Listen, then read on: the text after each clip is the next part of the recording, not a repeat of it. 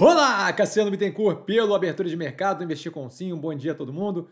São 8h47 da manhã do dia 11 de 10 de 2023. O vídeo da organização do canal aqui embaixo na descrição desse vídeo para ajudar a compreender como o canal funciona. Eu começo com um disclaimer. O que eu falo aqui nada mais é do que a minha opinião sobre investimento, a forma como eu invisto. Não é de qualquer forma, modo em geral, indicação de compra ou venda de qualquer ativo do mercado financeiro. Isso dito, fechamento de ontem positivo para o portfólio um volume ok, nada absurdo, mas nada negativo, bem, bem, um volume considerável ali nos ativos. Tá, acontecimentos eu continuo vendo no que tange o conflito entre Israel e o Hamas, né, na região ali da, da Palestina, da faixa de Gaza. É, eu continuo vendo o efeito do conflito no que tange investimentos como marginal. As teses seguem alinhadas, então a questão é muito mais é, humanitária e de cunho geopolítico do que propriamente algo que afete a economia global, até o momento pelo menos.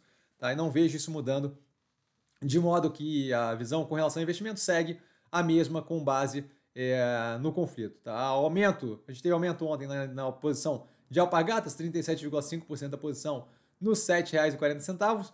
Início das prévias, a gente começa a ver algumas prévias de consultora sendo divulgadas. Tá? Nada que tenha me chamado absurdamente a atenção, parecem a grande maioria positivas. Tá? Resultado da Camil foi divulgado ontem, o resultado é, com piora no resultado year on year. Aí tem que fazer, vou, vou acabar fazendo análise, mas uh, o resultado não parece ser dos mais positivos. De qualquer forma, a gente vai ter teleconferência hoje às 11 e a análise deve sair entre hoje e amanhã. Bolsa com a bolsa B3, né, com queda de 20,9% year on year no volume negociado e crescimento no número de investidores, casado com o que a gente vem acompanhando há algum tempo.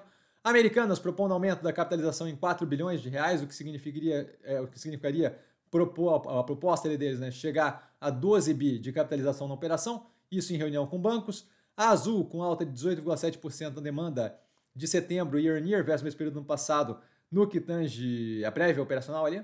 Tá? A Oncoclínicas adquirindo 25% da joint venture de oncologia da Unimed em São Paulo, Brasília e Salvador, isso através da compra de participação por 100 milhões de reais.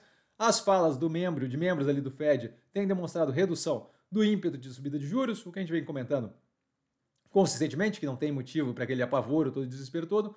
A Blau farmacêutica com o free float, o que tem de ação negociada na bolsa em níveis baixos, está negociando ali a manutenção desses níveis com a B3. É, isso daí, dependendo de como for, pode levar ela até algum nível de ajuste ali que pode vir a incluir justamente é, jogar mais ação ao mercado. Tá? Refinarias da Petrobras atingindo níveis recordes de utilização, 95,8%, e a Alus vendendo mais participação em dois shoppings por 298 milhões aproximadamente de reais, tá? Boulevard Shopping Campus e Santana Park Shopping. Ativos que eu estou observando mais de perto com base no fechamento de ontem.